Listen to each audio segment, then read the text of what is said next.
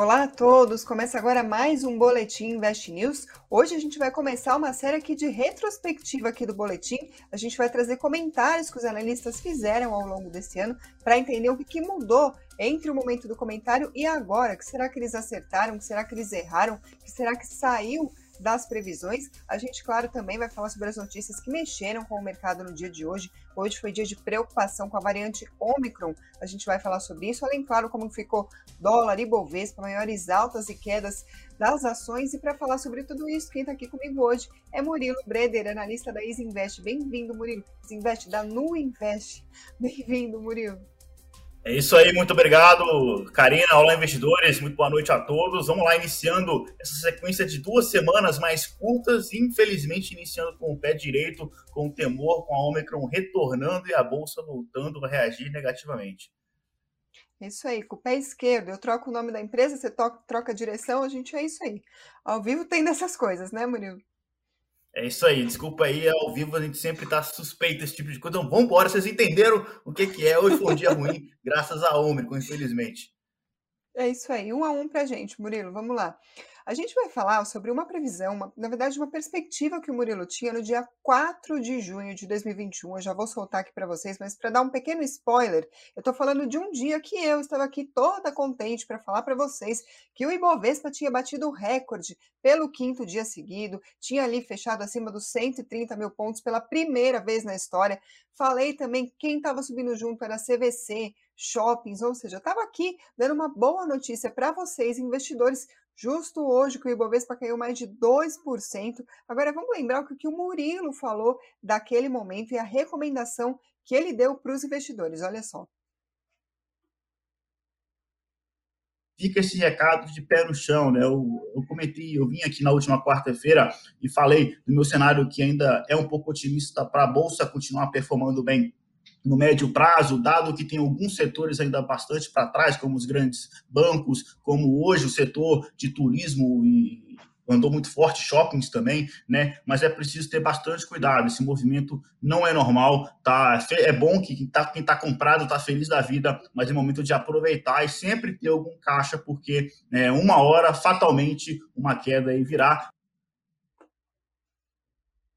Ou seja, da próxima vez, Murilo, que eu te fizer uma pergunta e você disser que não tem bola de cristal, eu vou mostrar esse vídeo aí para você, em que você falou pé no chão, queridos investidores. A bolsa estava batendo recorde atrás de recorde, agora está aí. Bovespa acumulando queda de mais de 12% neste ano, pelo menos isso até agora. Então, eu vou passar a bola para você perguntando o que, que mudou de lá para cá, entre o momento que você fez aquela recomendação de cautela e agora que, de fato, a gente vê um pessimismo na bolsa, a julgar pelo acumulado do ano do Ibovespa, né? Exato. Não, a gente segue sem bola de cristal, a gente chegou a brincar disso antes aqui no programa, né? É, essa aí eu queria ter errado, mas o cenário, né? Ele não se desenhava tão ruim como a gente é, iria descobrir cinco meses depois. Mas é, é, é, que normalmente as coisas são sempre cíclicas, né, gente? Então, é, você vê o Ibovespa em um clima de euforia, como estava ali 130 mil pontos, é o momento de você buscar proteção, aumentar a caixa realmente, né? E agora é o contrário, né? Agora, apesar de todo esse cenário mais negativo, é, tem muita coisa aí na bolsa que, que, parece barato, e apesar disso dar uma, uma certa um jogo no estômago, um duro no estômago, Uh, é o momento de realmente você atuar contraciclicamente e, e comprar a bolsa. Né? Eu sei que muitos de vocês já têm feito isso ao longo dos últimos meses, afinal, eu mesmo já falei aqui que acertar fundo do poço é algo dificílimo e que comprar com consistência é, dá resultado, tá? Então, continuo com essa posição. Mas vamos lá, vamos retomar, fazer o, o recapitular como a gente saiu dos 130 mil pontos em um mundo é, maravilhoso para esse mundo um pouco mais tenso e um cenário pior, tá? Tem até um comentário aqui falando que uh, não dá para. O áudio referência falando que culpar vírus não rola mais. É verdade, concordo com você. Existe um, um, um misto de, de, muitas coisas aqui. Né? Hoje, né, de ontem para hoje, o, a Omicron voltou a assustar, mas não é só isso que tem feito a nossa bolsa cair. Mas vamos lá. É, início do primeiro, do primeiro semestre, tá? a gente estava ali com o avanço das vacinas ao redor do mundo. Até então, é, a Europa sendo vacinada, Estados Unidos vacinando, e o Brasil com um ritmo rápido, mas com a taxa de vacinação menor do que Europa, do que Estados Unidos. Até então não tinha variante nenhuma no radar, né? A Delta foi surgir, é, salvo engano, em meia, no meio do ano, né, mais ou menos.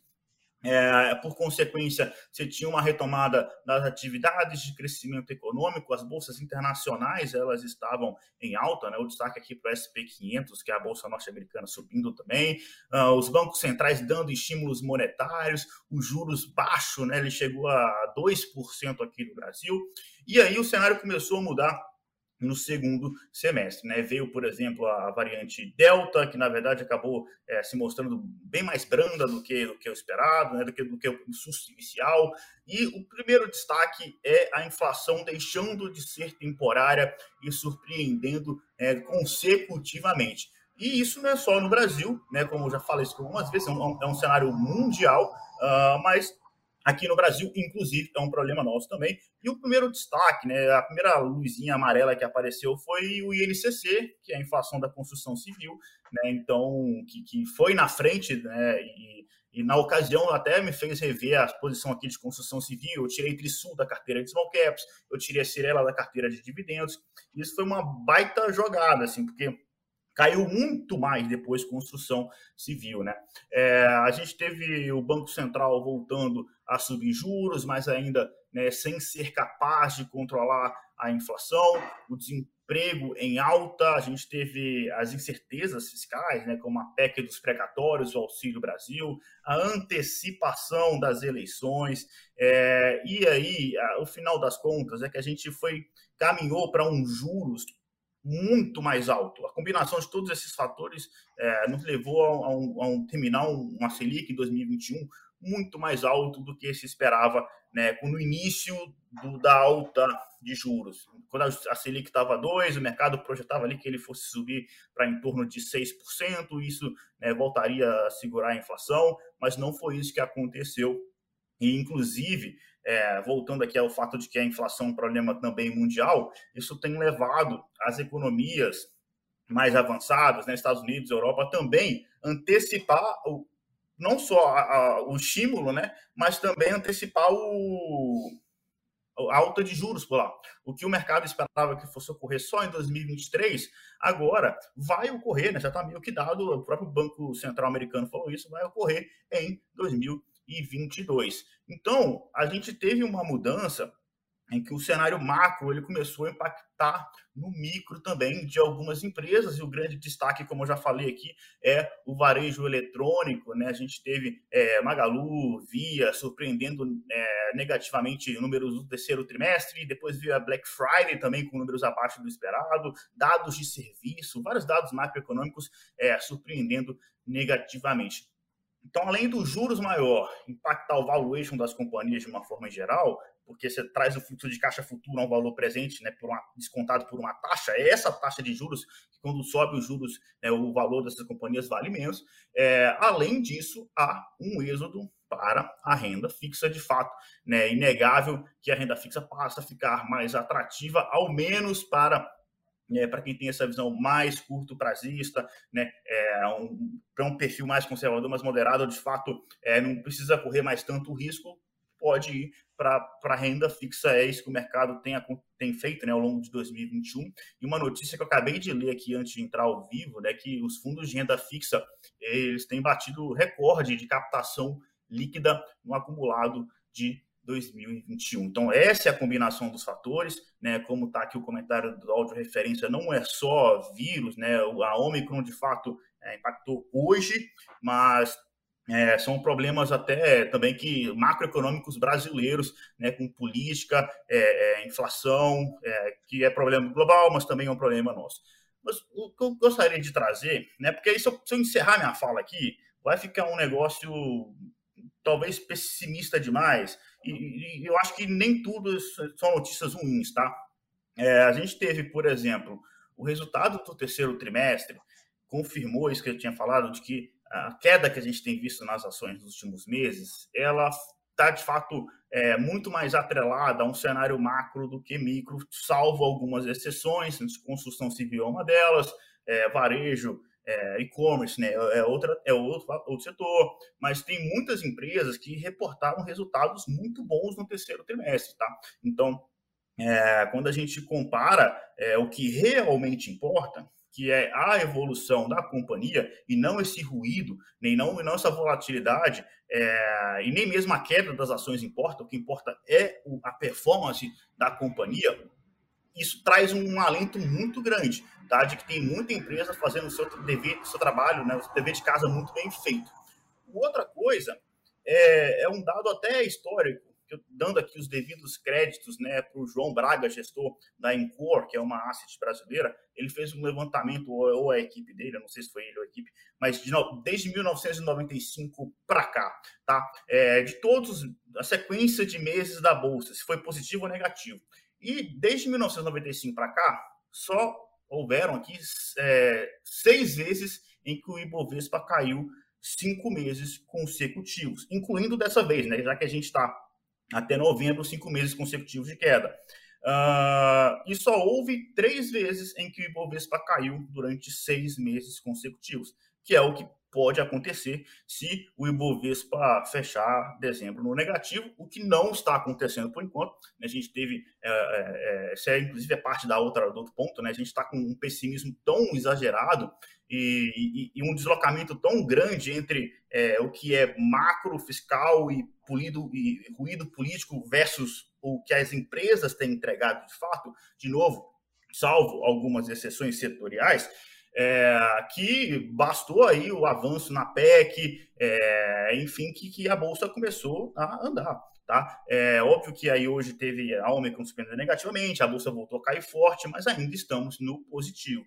Então, é, olhando para esses dados históricos, é muito improvável, né? já aconteceu, mas é muito improvável que a gente tenha é, mais um sexto mês consecutivo de queda, lembrando que sete meses de queda consecutivos nunca ocorreu na história na história não, né? Desde 1995 para cá. Importante deixar isso claro. É, então, é esse o cenário, sabe? É um cenário que, de fato, o, o, macro piorou e começou a impactar alguns setores. Eu já falei isso também aqui algumas vezes. Acho que é hora de da gente ir para algo um pouco mais é, defensivo, empresas que não dependem é, que nadam numa raia própria, né, que não dependem do avanço da economia necessariamente. É, eu já falei aqui de empresas de, de, reabertura, a gente vai até comentar ela daqui a pouco é, no fechamento, de CVC, aéreas, que não é um, um, tipo de investimento que eu gosto, porque não depende só do, da companhia, depende é, do, do fim da pandemia, né? Então, são fatores que eu não consigo controlar, então eu prefiro ficar de fora eu prefiro investir em empresas mais sólidas, é, que têm fluxo de caixa crescente, que pagam dividendos, que traz um porto seguro em um momento como esse. Né? Eu cheguei até a participar de uma entrevista, uma matéria que a Caterine Rivas, que é uma repórter, é uma repórter aqui, jornalista é, do Invest News, e é, ela, uma brincadeira aqui, né? Se fosse montar uma carteira com três nomes para 2022, o meu trio né, seria Itaúsa, Jales Machado e Pets. Né? Então, assim, são três empresas têm nada a ver uma com a outra.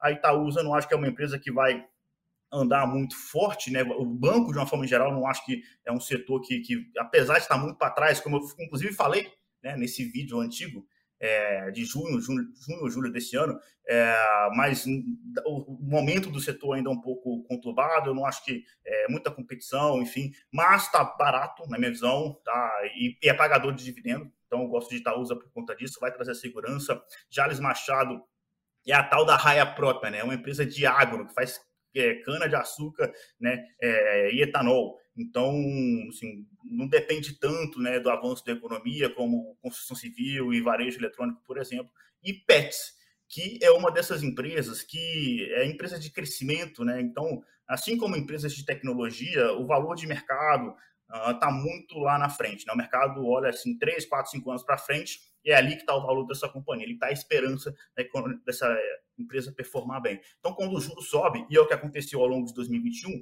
muito acima do que o mercado esperava, essas empresas, o valuation delas sofrem mais. Mas quando eu olho para os números de PETs, inclusive convido aí os investidores a relerem, re, lembrarem né, do, da performance dos números do terceiro trimestre de PETs, foram muito fortes, a empresa segue crescendo muito bem e está num setor que, assim, apesar de ser varejo, é varejo animal de estimação. Né? E aí, quem tem animal de estimação sabe que é, o cara deixa de comprar coisa para ele para comprar para o animal. Né? Então, é, eu gosto bastante desse setor. A Pets, para mim, é uma dessas companhias que realmente caiu muito em função é, dessa piora macro, mas não uma mudança no micro. Então, uma combinação dessas três empresas aí, acho que seria o que eu estou buscando mais para 2022, tá? É curioso, Murilo, prestando atenção aqui na sua análise, que lá atrás, quando estava naquele momento de euforia, você recomendou pé no chão para os investidores.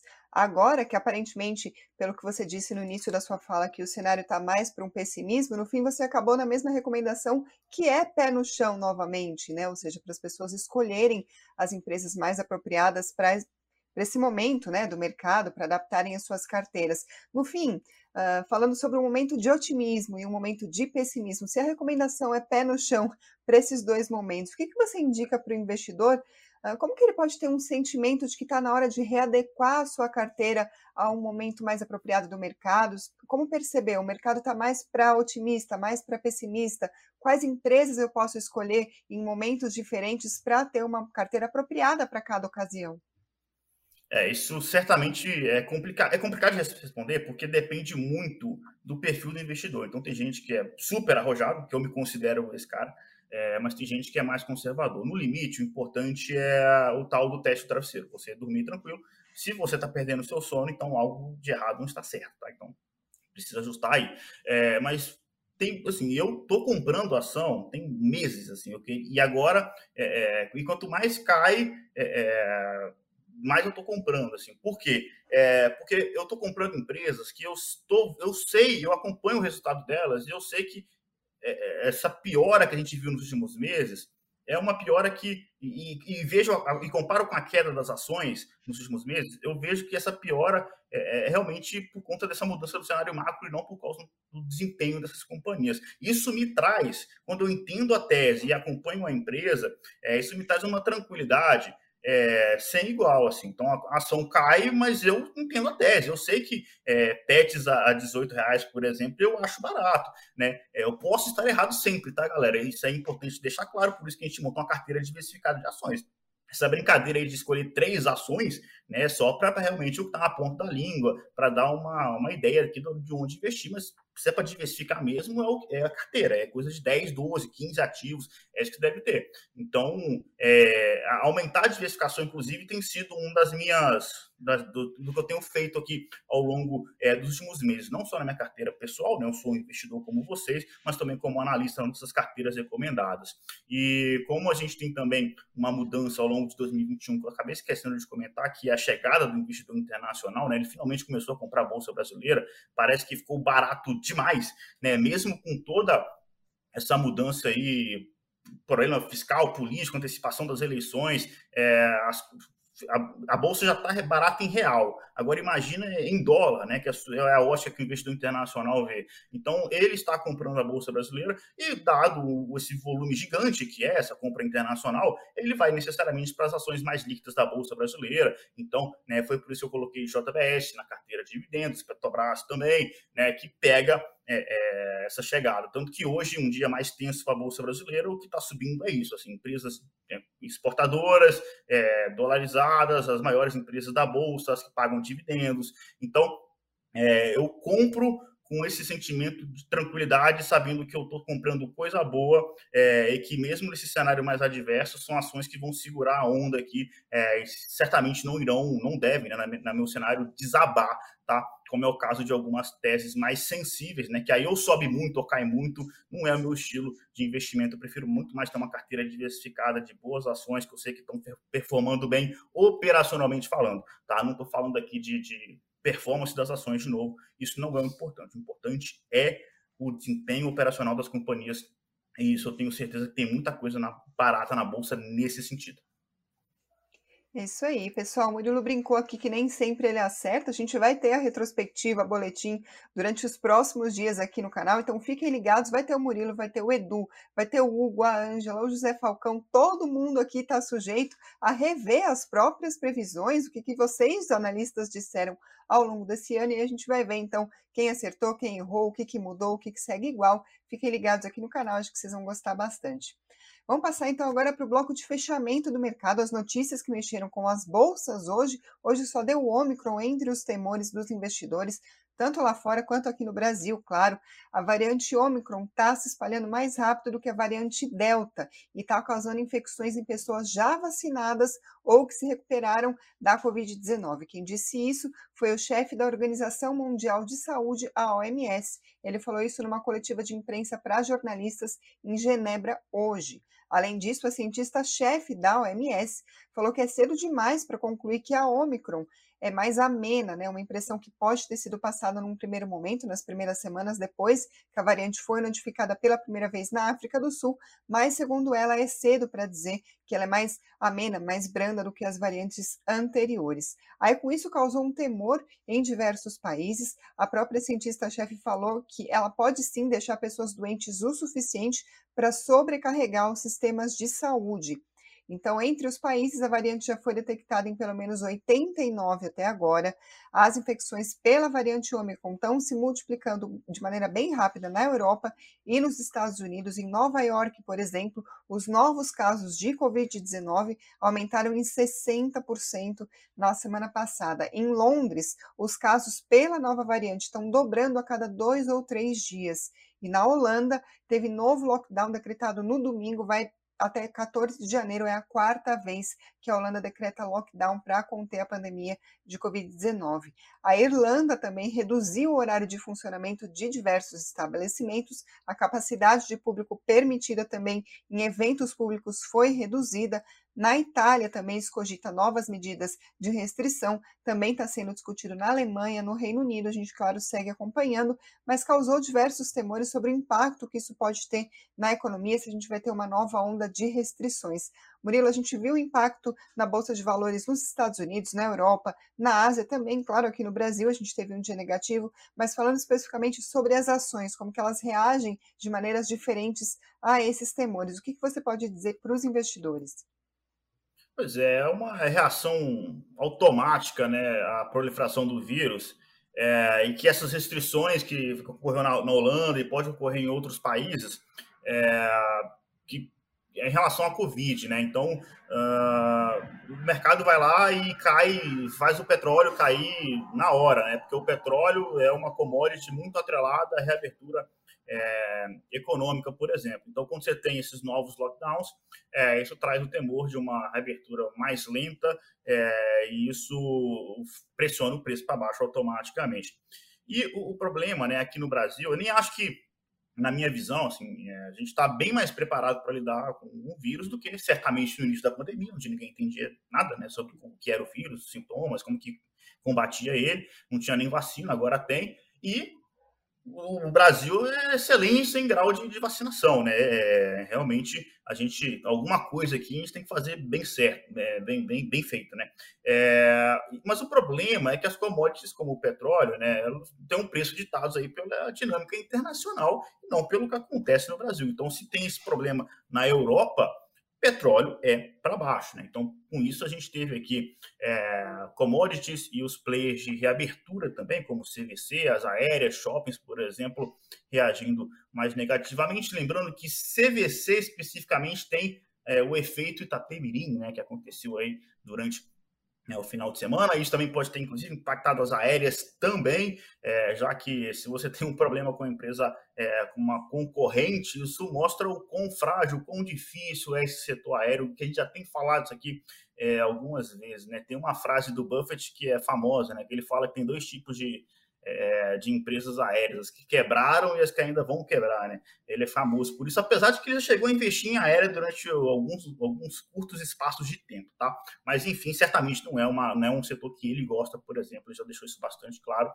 E aí, nesse cenário mais negativo, a gente teve aí o dólar subindo, né? É, mais uma vez, a gente teve aí as exportadoras e pagadoras de dividendos, como as empresas de frigorífico, é, a Vivo, Ambev, enfim, é, para cima ou pelo menos caindo menos. Né? Lembrando que você vai falar sobre as maiores altas e maiores quedas do dia. É, o, se você pegar os top 10, 15 ações é, do Ibovespa, tem muita empresa ali que se eu pegar as maiores altas, na verdade é uma queda, né? Ou seja, caiu menos. E só uma, uma pequena parcela do Ibovespa de fato subiu. É, então, hoje um dia realmente mais negativo, mas eu já estive mais preocupado, tá? Sendo bem sincero aqui com essa questão é, de, de, de, Covid, novas variantes. É, óbvio que, que é, o fato de da Omicron pegar até em pessoas já vacinadas é um problema adicional, né? É, mas eu acho, eu certamente acredito que a gente não, não volta, não, voltar a estaca zero não volta. Né? A gente teve muitos avanços aí com vacina, sobre como aprender a lidar com o vírus,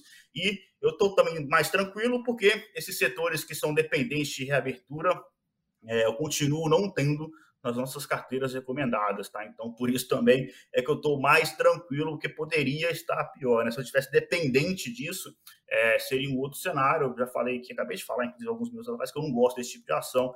É, então, é, esse, essa é a minha visão.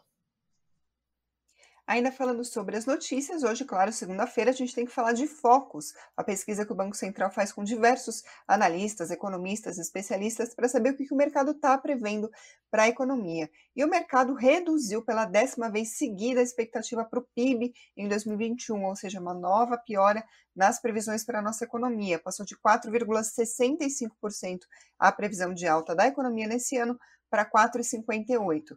PIB de 2022 segue em 0,5% de alta a previsão. Agora, o IPCA, que vale a gente destacar aqui, passou de 10,04 para 10,05. Na verdade, desculpa, ao contrário, de 10,05 a 10,04. E o que, que faz diferença, já que é uma diferença tão pouquinho, 0,01 só por cento? Mas o que acontece? Na semana passada, o IPCA já tinha caído de 10,18% para 10,05%. Sabe o que isso quer dizer? Que no ano todo, todo 2021, a pesquisa Foco só teve queda nas previsões para o IPCA em 2021 duas vezes, semana passada e essa semana todo o resto do ano, a gente viu o mercado lá subindo a previsão para o IPCA, não deu folga as expectativas para a inflação em 2021. A gente, inclusive, tem matéria sobre isso no Invest News. Fica o convite para vocês acompanharem esse conteúdo também, investnews.com.br. Para 2022, passou da previsão de 5,02% para 5,03%. Nesse cenário, hoje a gente teve o dólar em alta de 1% a R$ 5,74 e o Ibovespa hoje caiu 2,03% aos 105.020 pontos. Agora eu vou passar para os destaques do Ibovespa no dia de hoje. Quem liderou as perdas foi a CBC, caiu 8,76%, depois Local Web 7,13%, depois CSN 6,91%, maiores altas JBS 1,43%, Enev 1,29% e a Minerva 1,21%, três das poucas altas do Ibovespa, como o Murilo estava comentando aqui para a gente. Murilo, antes da gente encerrar, tem algum comentário aqui que você queira destacar? Alguma pergunta que você acha que vale responder nesses poucos minutos que restaram para a gente? Sempre tem, são poucos minutos, mas eu vou responder muito rápido. JG Júnior falou que as reservas dele chegaram ao fim hoje, que ele comprou bastante na queda, que sobrou só cinco reais. JG, você vai fazer o seguinte agora, meu amigo. Para de se estressar, vai trabalhar, vai curtir a vida, tá comprado. Eu, na minha visão, comprou muita coisa barata, depender do que você comprou, né? De, de novo, tem algumas exceções, mas se você segue, acompanha a gente aqui, provavelmente você fez uma boa compra, na minha visão. Então, se acabou o dinheiro, não tem muito mais o que fazer. É, vai, vai trabalhar, vai fazer outra coisa, porque é, abrir home broker só vai te, te, te trazer mais ansiedade. Né?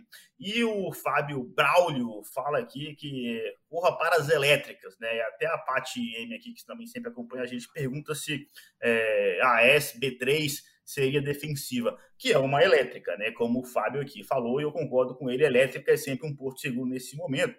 Só que aí e, e, a S é uma elétrica, que também é um pouco defensiva, só que ela não paga um dividendo ainda tão robusto assim como outras pares no setor, e ela não é uma empresa de transmissão. O setor de elétrica tem geração, distribuição e transmissão de energia. Dos três, o segmento de transmissão é o menos é, suscetível, tá? O mais, mais resiliente, é, enfim, é muito tranquilo. A empresa ganha energia para levar ganha dinheiro para levar energia do ponto A para o ponto B. Tá? E é o menos suscetível a mudanças regulatórias, por exemplo. Então, é, menos, não tem crise hídrica né, no setor de transmissão, que ela vai levar do ponto A para o ponto B energia é tudo contratado, os contratos são revisados anualmente, corrigidos pela inflação, enfim. Então, é, sim, é defensivo, mas não é lá a mais defensiva do setor de elétricas como um todo. Tá? Acho que transmissão, é, como a, a Taesa, que está na carteira de dividendos, a ISA CETEP, é, que, né, que é TR o código TRPL4 são bons exemplos aí de empresas defensivas e que certamente, se você ter, nesse cenário mais adverso, ter uma empresa desse setor na sua carteira vai te ajudar a proteger é, de quedas mais severas, tá bom? É isso.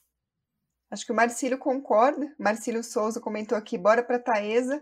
E a Paty faz uma, uma réplica aqui ao seu comentário. Ela diz: as transmissoras estão caras, nada de cair. Mas se vocês querem saber quais são as carteiras recomendadas, quais as ações que o Murilo fala, olha, essa você compra, vocês vão lá em investnews.com.br, tem as carteiras recomendadas. E claro, continuem aqui no canal, se inscreva, deixa o like, comentário, diga o que vocês estão achando. E até o próximo boletim. Obrigada, Murilo.